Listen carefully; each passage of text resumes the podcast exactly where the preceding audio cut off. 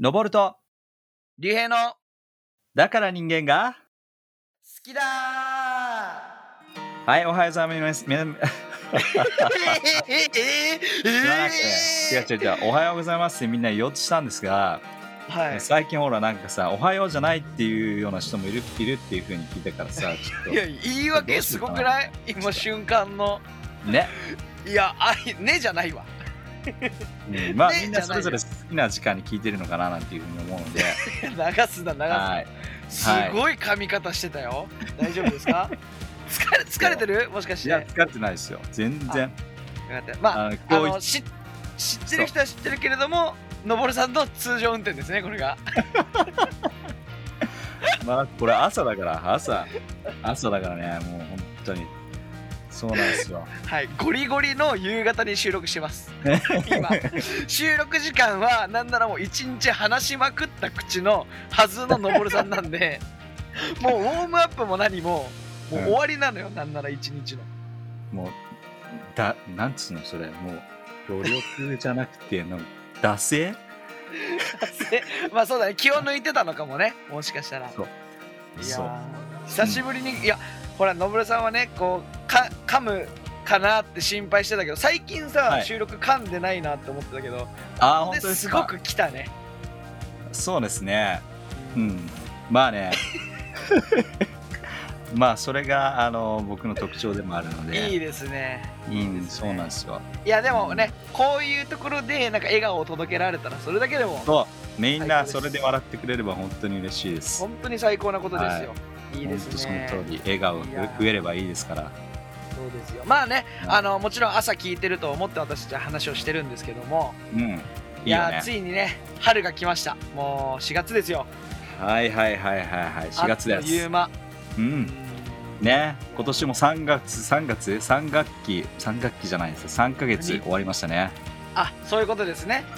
いやあっという間だね。そう考えると本当あっという間ですよ本当にもう3回ってことはあと 4, 4つに分けてあと何言ってるのかよくわからないけ ど4分の4分の4分の1は終わったってことでしょそうですね。そうそうそう。まあそういうことですよ1クォーターっていうかね。そうまあはい。はい四はいじゃね四半期、四半期と言いますけど、まあ、、はいいで流いです、すいいなです。とりあえず、春が始まったということで、うんまあの学生だったりは春そう休だみねなんですよね。春休みそうですねもう春休み終わるぐらいですけども確かに確かに、もう4月から新しい楽器はそうだと思うけれどうも、んうん、でも実際にまあ春休みが終わった、または大学生なんかはまだ、そうだね、まあ最後の春休みを楽しんでるっていうのは一緒になっているんじゃないかなと思うんだけどね、今年はでもね、コロナの状況とかいろいろあったからね、みんなそこまで楽しんでるかどうかわからないけども、うん何してんのにね。そうだね、いや気になるね。いやうんっていうのもその俺は専門学校を卒業してて、はいはいはい。専門学校はねものすごい単位を2年間で取るんですよ、あ、そっか、2年間取らなきゃいけないんだもんそうね。もうな言うなれば大学の3年間分ぐらいの単位ほうほうをほう、ほうまあ、2年間で取るみたいな、はいはいはいはうん、ぐらいなんだけどそうあの冬休みも夏休みもそれこそ春休みもうん本当に1週間とか2週間しかなくて、い。へえ。そうでその2週間とかもなんか春だったらなんか春季、なんていうの集中講座みたいなのがあって。すごいね。そうそう勉強をこうしたい人はしてくださいみたいなまあ俺は全くそういうの参加しなかったんだけ どだと思ったまあわ。そういうのがあるんですよだからうんでねその俺は専門学校通ってる最中にはい大学の友達とか大学生の友達とかね、はいはいはあい。の話してやっぱギャップがあるのよあもう俺もう終わったとかうんすごい早い段階で言ってて「えー。あーそういうことね。竜兵学校スキースキー行こうぜ」って誘われてもはいまはいだはい。まだ授業あるみたいな。おー。もうだからねそういうなんていうの俺が想像してた理想的キャンパスライフを送ってこ,、ね、来なかったんですよはいはいはい。そういうことね。そうでもでもまあ俺自身、まあ、その英語の専門学校行ってて、うん。めちゃめちゃ英語が好きだったから学校生活にはすごい満足はしてたんだけど、ああ。そうそうなんかそういういわゆる学生の青春みたいなちょっと遅れずに確かにね春休み本当に長いもん夏休みよりも長いしね2月て言うよねからそう2ヶ月ぐらいあるのでもう本当にねその間は何していいのかっていう感じだよね、うんうんのぼるさんなんかさ学生の頃の春休みって何をしてました何をしたかなまあ旅行行ったりもしてたしうんうんうんえーっとね免許取ったのかななんかそういうようななんかね時間に使ってたんじゃゃないかったっけなまあ、免許とかも結構なんか集中的にこうやったりする、えーいい時期だよねそういう時って、うんうんうんうんうん確かにうんあの長いね休みが必要だから免許取ると特に合宿なんかだよね2週間の泊まりっ込みになるからそうそうそうあとはなんかこうもう卒業資格あす卒業が迫ってくると卒業旅行みたいな感じでみんなで最後行くみたいな感じのね、そうだよねところもあったりするんじゃないかなっていうねなるうほどねん卒業旅行ってどっか行ったいやみんなで俺らはねないのうよんないんだそういうのないのまああ専門学校の中でももちろんある学校はあると思うよ例えば、はいはいはいなんか料理の専門学校は俺が聞いた話では任意でなんかフランスとかうんにあそうパティシエの専門学校行ってた友達は面白フいランスに行ってたえー、そうまあコロナとかね当時はなかったからあれだったけど、うん確かにそういうのがなんかその強制参加じゃなかったけどうん任意であったりしたし、うんでも俺らの学校はね特になかったかな。おー憧れたよ卒業旅行とかさあ海外行ってる大学もあるし日本確か国に内ねとかもう羨ましかったーうんそう確かなにのよいやーだからねちょっとでも一つ面白いなって思うのはおうおう時間の大切さとかってやっぱ人それぞれ違うなって感じたのがはい、大学生の特に後半の春休みの後半の人、うんもう休みすぎて何していいか分かん ないマジで本当に暇みたいなはいはいはいはいだからもうなんていうの何か面白いことないかな、ね探してるででもうん大学生だからお金にも限界があるしそうだよねそうだからえー、なんもないなみたいなあ送ーってで社会人になった時にさもっとあの休みを使っとけばって思う思う人とかいるんうんで思うねほんとそう思うよだってそれはもう大学生の時しか味わえないもんだって、あそうでしょうん、いや2ヶ月も休みなんて俺なんかは逆にそれないの2 2週間しか休みなくて2週間は目いっぱい遊んだ俺はああそういうことねもちろん宿題もあったしそれもやったけど、まあちょちょっとだけねあの出さないものもあったけど、まあそれ置いといて そうそうでも2週間しっかりねどっかちっちゃい旅行行ったりとかでもはいはい勉強もしっかり頑張ったからうん無駄じゃないなってのをすごい感じててうんうんでなんか学生の休み長い頃戻りたいでしょって言われた時に会社でねああ先輩に言言わわれれた時るにねそうもちろん休みが長くないってことを言う伝えてうん、うん、休み長くなかったんですよって伝えた上でいや戻りたいとか思わない有意義だったなってほうすごい思えるんですよえだからー、いいねどっちが良かったかなっていうと、まあ、うんないものねだりではあるかもしれないうんっなていねうね確かにねけど、そういやそうでも今考えると俺もねやっぱりね暇だからバイトすることが多いよねそういう時期はね 確かにね結局は、バイト詰め込むよねそうみだんなうんうん、かといってずーっと旅行に行くこともできないしさ2ヶ月そうなのよ確かでにしょ確かにバイトやってたわそうだ思い出したわうんバイトそんな感にじだねとにかくこうなんて力を入れてやってたもうそうだらだらといいねそうなんかこれをまあ聞いてる人たちの春休みの過ごし方、あいいじゃないですか、あまあちょっとね時期はねあの過ぎちゃったかもしれないけどもうんこういうのをしてたよとか、うん、今まさに学生時代を思い返して話してみてもいいと思うし、うんまたはね結婚とかしてる人またはパートナーがいる人とかは、うんなんかせっかくだしね聞いてみるのも面白いかなって思うんだよね。ねね、うんいいんじゃないですかなんいつも聞いてるラジオでこういう話題があったんだけどそういえばさみたいなねいいきっかけになると思うん でうんぜひお便りくださいアンケート取るんでそおうだ便りねください。うんはいはいいいじゃないですか、ね春ですね。春ですねじゃあですね今日のおー内容の方に入っていきたいと思うんだけども今日はですねはい大村住忠っていう人物ですよ。大村さん大村さん、ね、すみちゃん。すみちゃんはい。ということで、えーこの方、聞いたことありますか毎回聞くけどあのねのぼるさんあの自分でもそうだろうなって思ってると思うけどあのどはいんどんとマイナーな人になってきます、いやいやいやいやいやいやいやいやいえいやいや聞いてる人も、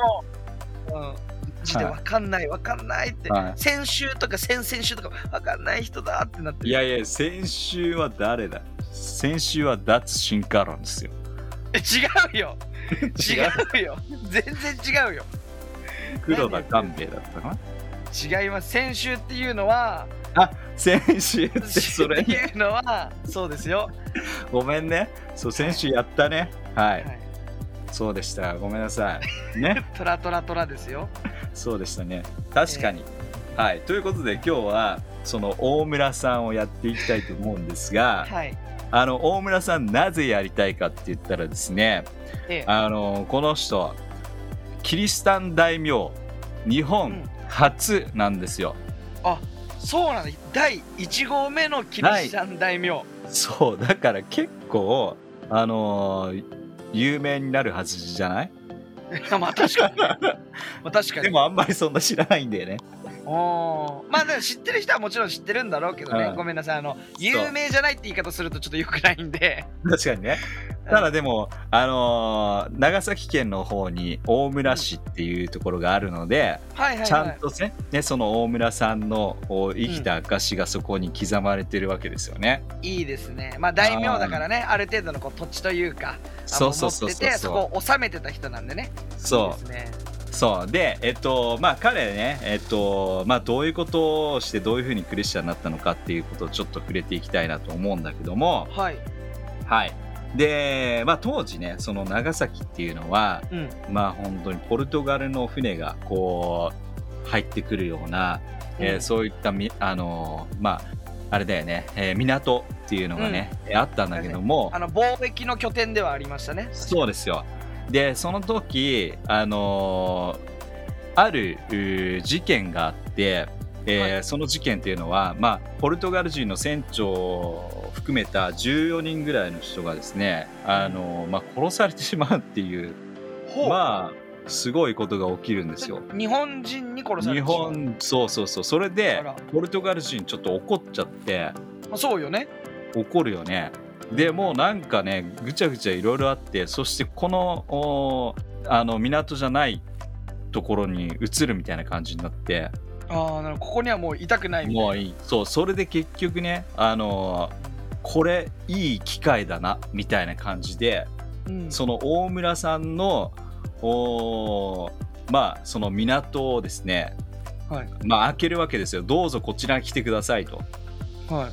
それが横横す、えー横瀬浦港っていうのが横瀬浦っていう場所なんだけども、横うんうんうんと瀬って書いて裏です、うんはいそのまんまか説明が、全部そのまんまだったらいはい横と書いて瀬と書いて裏ですよはいはい、で横っ線てがいうそうっていうところをまあこうどうぞ使ってくださいとはいはいでこれなんでここすごいかっていうとここすごいここのね場所が本当に宣教師の、まあ、拠点になるんだよね、うんうんこの場所が。はいはいでそこがめちゃくちゃある意味あの栄える。えー日本人だけではなくて本当にポルトガル人の外国人が行き来するような場所になって、まあ、その場所所を本当にキリストのおー、まあ、聖母の都都というかあー港っていうふうに呼ばれるぐらい本当に盛んにキリスト教のこともこう伝わってくる場所になるとなるほどまあ言うなれば最初の拠点みたいな感じよね宣教師からしたらそういうことですねうんだから本当に使っていいですよっていう感じでその宣教師の人たちにも土地をこう貸してあげたりなんかしてへーすごくこう寛大に彼もお行っていくのでもう本当にそこの場所が彼らにとって本当にすごいいい場所として栄えていくっていうことがあるんだけどもなるほどね、でその影響も受けて彼はうん洗礼を受けるんですはい洗礼を受けて彼がキリスト教になるんですねはいはいでここからまあそれでさっき言ったように彼はまあ一番最初の初めてのキリシタン大名の第1号のおーまあクリスチャンになるといういいですねことですよ。そうなんだ、まそあ確かにあのまあ町人とかでねたくさんクリスチャンの人はいただろうけれども大名という肩書きというかある程度地位がある方で、あのちゃんと神様を信じた人は初めてってことですねうそうこの大村でたちが、えー大村大村っちねあのーす友達墨田墨田っち墨墨田さん墨田墨田っちまあどっちでもいいんですけど、まあ、覚えやすい方 で呼びやすい大方村っでちの方が呼びやすいだろうと考えても墨田っち隅田だっちなんか言いづらいし墨田ダッチはちょっと言いづらいですねそうその大村さんはねあのーはいあの、まあ、当時やっぱりこの大名っていうのはいろんな女性まあ自分のまあえっと一人妻がいるんだけどもその周りにも女性があーいるっていうようなうん側室っていうのまあねあのはいあるんだけどまあも文化としてねありましたねあったでも彼はそのクリスチャンになったっていうこともありまああのーなんていうの結婚式を再びやり直してで一夫多妻制っていうのがある意味許されていたそのお大名のお中で、まあ、一夫、まあ、一人の女性を愛するっていうことをしたっていうところでもお素す敵ごく素敵な話ですよね。めちゃめちゃ素敵まあなんか今だったら当然だよっていう話かもしれないけどいやも。そうだけどさうねんうん、当時ではやっぱりそれが普通ではなかったのでその中で一人の女性を愛していくっていうことを彼の中で、えー持ったっていうのはすごく、えーいいことだし、ううんん、素敵な話ですよねかっこいいかっこいいですよねでその後ね彼本当にキリスト教にこうめちゃくちゃハマっていって、うんっていうのは、まあこうやってね、あのー戦国時代とかそういった時代の室町時代とかそううん安土桃山時代の話の中でのクリスチャン大名っていうのは、、はいいくつかこう自分の利害というかそうですやねっぱりそう戦力を増し加えたいっていう部分が強くあるば大名もあったりしてうん彼ももちろんそれもあったと思います。うんうんあったと思うんだけどもそれ以上に彼はもうキリスト教を愛したっていうのが分かるのがこれうん行き過ぎたぐらいにあるんだよね。うんというのはなぜかというとこの人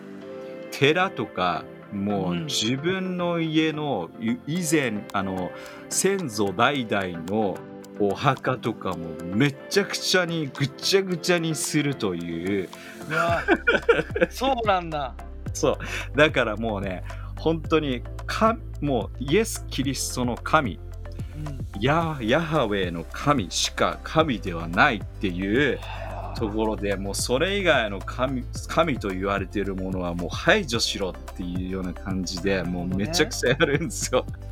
まあ確かに聖書の中にはね別の神様を崇めてはいけないっていうことも書いてあるけれ書どいてあもるね。旧約聖書でめちゃくちゃ書いてあるんですよね。めちゃめちゃ書いてあるねうんまあでもまあ新約だとしても書いてはいるけれどもうん、すごいねそうそれをだから現実化したんですよ。なるほどまあ旧約聖書特に旧約聖書版の、おーまあ、その神以外、 ねその神ヤハウェという神以外はう拝むんということはしてはいけないそしええてそれ以外の神を破壊しろっていうそのあれを実現した男ではあるというはあそうなんだすごいでしょこのもうすごい本当にやり抜いているんですよ、うんうん、だからねそれってかなりのあ敵を作ったんですよこの人まあ間違いないだってまあね、うんこれを聞いてる人ももちろん知ってると思うけど、ね、日本はうん仏教の国で、はキいリスト教が来るまでは、まあ、仏教または神道そうそだうったわけだからそうそういうことだよそうなんねだからねこの家臣の人たちももちろん信じる人イエス・キリストを信じる人も出てくるんだけども一方で怖い仏ね教を大切にするような人たちとのあ確かにこうギクシャクし始めて何が起きるかっていうとまあある人を裏切り始めるわけですよ。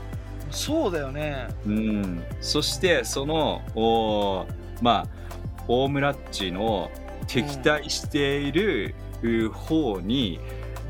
自分の家臣たちもこう寄っていってしまうなんていうこともはい起きるわけですようんうんうんだから自分の大切にしているそのキリスト教っていう部分を貫いたがためにうんこうある意味仲間を失っていくっていうことも起きる、ねうん、そうだよねでもそそれだけじゃなくて彼は本当にねあのー自分がクリスチャンになるだけでは満足いかずもちろんうん聖書の中でも伝えろっていうことが書いてあるので彼はめちゃくちゃ伝えたと思うんですよ。なるほどっていうのはねまあ、ある記録によると彼の領地のお人たち6万人がキリスト教になりました。ええ6万人6万人だよ。でねすごこっれね当時の当時のこの当時ねこの当時のまだキリスト教って、まあ、もちろんねあの彼がやっぱり初めてのキリシタン大名っていうところもあるんだけどこっから広がってくるっていうところもあるんだけども当時のこの当時の6万人になったっていうこの当時のこう日本の半分が彼の地に住んでるっていう ええやばくないやばい でしょ何そだれそれだけ彼は突き進んだんですようんすごいでしょ、そうなんだまあだからこうなんていうの諸突猛進じゃないけどもうん、一つ信じたら疑わないタイプなのかねそうだねはあうん面白いね面白いいでしょそうで最終的にねこの町あの反逆者に焼かれてしまってもう大変なことになるんだけどもあらそうなんだそう大変なことになるやっぱりねあのちょっと勢いが彼の中ですごかったその反発もかなりすごかったからそうだよねそうだからか大変だったんだろうなっていうのまかあなりやられてしまうっていうところはあるけれどねうん、まあでもそれだけじゃなくて彼ねあのー彼が彼もそう彼もそうなんだけど彼が、うんえっと、若い人たちを、まあ、これは有名な4人の人たちをヨーロッパに、あの使節団を送るっていうこともあるんだけども、この大村っちのおいもお一緒にねあの、うんうんヨーロッパの方に、えーまあ、クリスチャンの人たちを送ってそしてローマ法王にこう面会するなんていうねこともしたりとかしかもそのお施設団はねもう本当に、えー今では考えられないんだけど帰ってくるまで9年かかるんですよええ9年8年何ヶ月だと思うんだけども9年ぐらいかかって帰ってくるんだけどももう確かその当時うん帰っそう帰ってきた時には彼ない死んでたのかなそうだったんだそうというような感じぐら い、はあすうごい、ん、でも面白い面白いっていう言い方でまとめると、うんこう違うのかもしれないけども彼のこの突っ走る姿っていうのがそうだねキャラクター的にもすごいなっていうふうにね思いますでしょ、まあ燃えて燃えて燃えて燃え尽きたみたいなそうなんて言うんだろうただなんかすごく素直でこうなんて言うんだろう実際にちょっと会ってみたいね話してみたいでしょ例えばさなんなんだろうその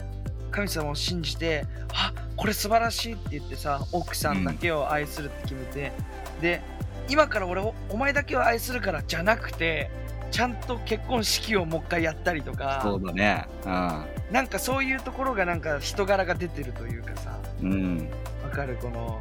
わかるわかるわ純かる粋な感じが出てるし、うんね、じゃあ聖書読んでみた時に、ね、他の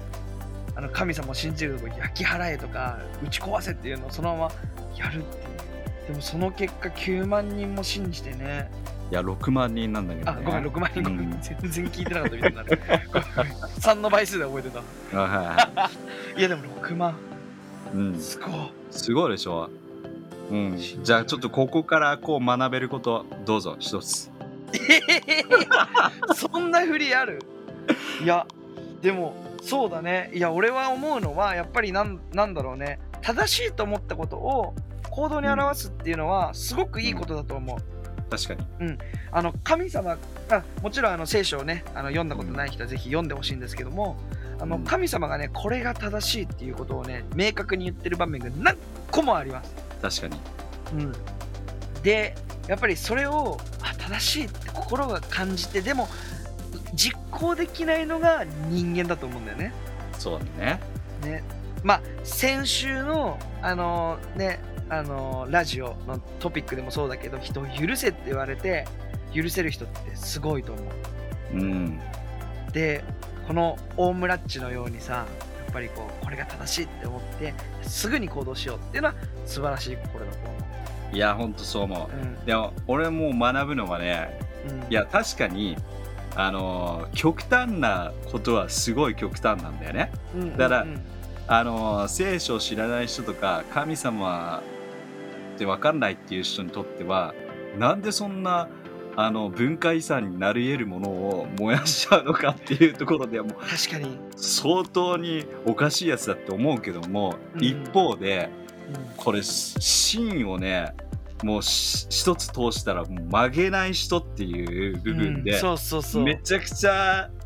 まあだから私たちのこの世の中の、あのー今の生きてる社会人であったら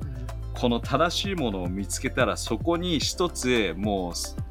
集中して行うっていう力っていうのを感じるんだよね、彼からは。確かに確かにそうだねああだって人ってやっぱりいろんなことを言われたりいろんなことがあるとうんこうブレるわけだし、まあ揺らぐしね揺らぐよぶれるしそして感情があるからちょっとそのねこっち側に汲み取ってあげようかとかさ確かえに、ね、そういうふうに思っあるあてる生きるのが普通なんだけどもこの人もまっしぐらに走ってるから